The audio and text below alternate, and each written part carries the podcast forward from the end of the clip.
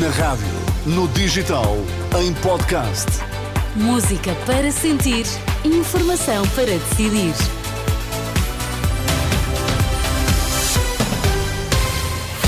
Notícias na Renascença, para já os títulos em destaque.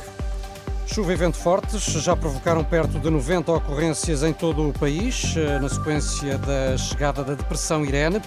A noite promete trazer eh, agravamento das condições climatéricas. A Diretora-Geral da Saúde diz acreditar que o pico das doenças respiratórias já terá sido ultrapassado, mas no Hospital Corri Cabral, em Lisboa, o número de casos continua a aumentar. Informação para decidir no T3 com o Miguel Coelho.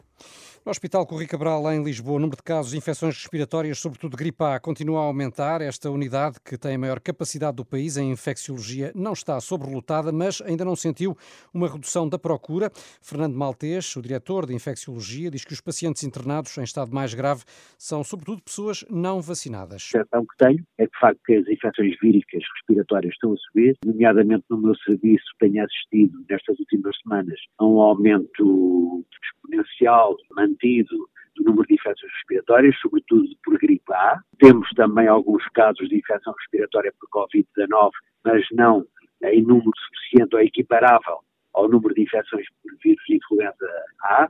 E em alguns casos com alguma gravidade e maioritariamente os casos que temos assistido são indivíduos que não estão vacinados. Faixas etárias acima dos 70 anos, portanto, que deveriam estar vacinados, e que não estão vacinados. E essas pessoas, falando de uma maior gravidade, necessitam de ventilação, cuidados intensivos? Alguns têm tido a necessidade de ventilação não invasiva, necessidade de cuidados intensivos dos que passaram pelo meu serviço pontualmente. O diretor de Infecciologia do Hospital Corri Cabral, ouvido pela jornalista Anabela Góis, adianta que também tem recebido doentes na faixa etária dos 45 anos, mas uh, que não tem tido casos de mortalidade. Esta tarde, a Diretora-Geral da Saúde disse acreditar que já terá sido ultrapassado o pico de doenças respiratórias e infecciosas. No entanto, Rita Sá Machado sublinha que as conclusões ainda não são definitivas. Aquilo que nós conseguimos ver pelos indicadores, mas se calhar no próximo relatório de saúde sazonal que sairá na próxima sexta-feira, nós conseguimos ver que já existe alguma resposta que nos parece que já temos alguma tendência decrescente de indicadores. O que nos parece indicar que, eh, diria, o nosso eh, pior a pior parte poderá ter já uh, passado, mas como vos digo, não é uma ciência exata, é aquilo que os indicadores nos vão dizendo neste momento. Diretora-Geral da Saúde aos jornalistas, depois de ter sido vacinada esta tarde contra a Covid-19 numa farmácia em Lisboa, voltou ainda a admitir o alargamento da vacinação gratuita contra a gripe para faixas etárias abaixo dos 50 anos, caso existam doses disponíveis. A TAP alega que Cristino Remier Weidner nunca foi funcionária da empresa, que a ex-presidente Executiva tinha um vínculo precário que poderia cessar a qualquer momento e que, por isso, não tem direito a qualquer indenização. São argumentos apresentados pelos advogados da companhia aérea para contestarem a reclamação da gestora francesa, que exige uma indenização de quase 6 milhões de euros pela forma como foi despedida. A contestação da TAP, que foi divulgada pelo jornal online Eco, sublinha que Christine Weidner tinha apenas um contrato de administração que nunca foi ratificado em Assembleia Geral ou por uma comissão de vencimentos e não tinha qualquer contrato de gestão com os acionistas da companhia e com o Ministério das Infraestruturas e Habitação. A Organização Médicos Sem Fronteiras diz que há cada vez menos lugares seguros na faixa de Gaza para prestar cuidados de saúde. Esta organização médico-humanitária tem cerca de 300 profissionais na região. A Renascença, o diretor-geral eh, da MSF eh, Portugal, João Antunes, fala numa situação crítica declarações à jornalista Anabela Góis. Estamos numa situação onde cada vez mais o espaço que temos para atuar, para prestar estes cuidados de emergência e de saúde é mais restrito. Então, estamos a falar só de uma pequena região, a região sul, circunscrita cerca, cerca da, da zona de Rafah, onde a Médicos Sem Fronteiras está a prestar cada vez mais o seu apoio humanitário numa zona mais restrita, digamos assim, cerca de três hospitais e um centro de saúde, e onde dentro desses mesmos hospitais já, já trabalhamos com enormes dificuldades a nível de abastecimentos médicos, combustíveis, etc, etc.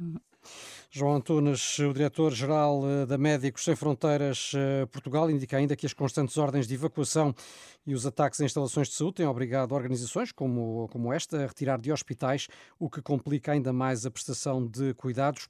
A situação é tal que grávidas após cesarianas são obrigadas a sair dos hospitais ao fim de seis horas. E Miguel, a coligação Aliança Democrática apresentou hoje como prioridade uma descida dos impostos sobre os rendimentos após uma reunião com economistas em Lisboa.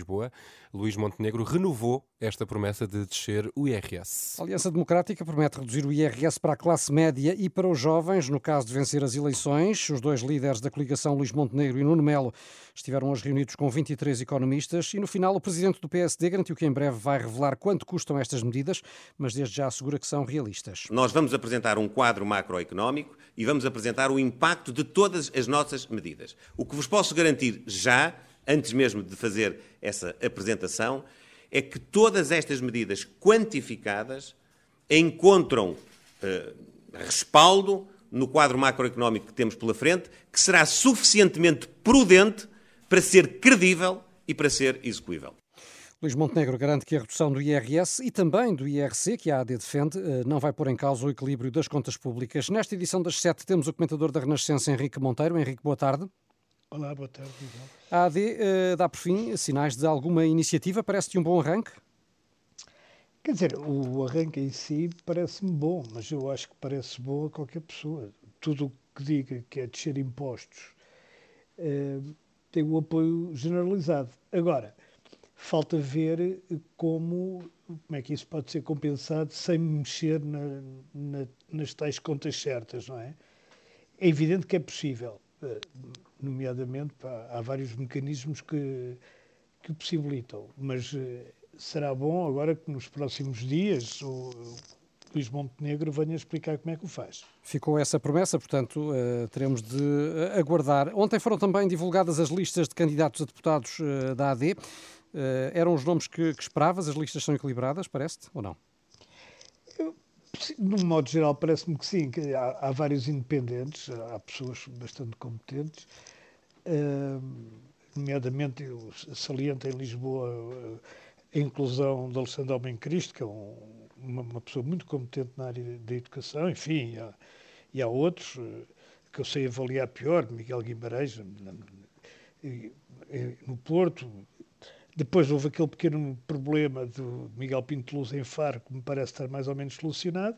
Uh, de resto, quer dizer, não há, não há muito a dizer. É o, é, é o pessoal político do, do PSD, embora reforçado com independentes e também com pessoas do CDS, pelo menos duas com eleição assegurada, não é? Paulo Núncio e Nuno Melo.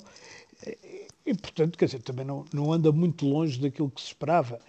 Eh, mas também eh, é bom que se diga que muita gente neste país, demasiada gente neste país, já não quer participar na, na ação política direta. Quer dizer, já pode ir a reuniões como hoje foram alguns economistas de grande prestígio eh, para, dar para dar o seu parecer sobre medidas económicas, mas meterem-se a sério na política, ou seja, serem deputados, isso já não há assim tanta gente. Eu acho que são. E aqueles que o fazem e têm profissões como alguns que aqui já citei, até acho que é um, uma grande prova de, de empenhamento cívico. Obrigado, Henrique Monteiro, pelo eh, teu comentário e até amanhã. O vento e a chuva forte já provocaram desde as duas da tarde perto de 90 ocorrências, a maioria quedas de árvores e de estruturas. É o que adianta à Renascença a Autoridade Nacional de Proteção Civil. A esta hora, todos os distritos do país estão sob aviso amarelo da meteorologia, devido à previsão de chuva e vento eh, fortes, eh, associados, de resto, à depressão Irene. E está previsto, Renato, um agravamento do estado do tempo para logo à noite, principalmente no litoral. Nós vamos sair daqui destes daqui a pouco, se calhar é um melhor, é melhor termos cuidado, não é? Sim, tem cuidadinho na estrada. Todas as vezes na estrada e o carro até abana. É verdade. Com o vento, estão aí umas rabanadas de vento, como dizíamos há um bocadinho, muito violentas. São 7 e 9, já sabe que as notícias da Renascença estão sempre em rr.pt.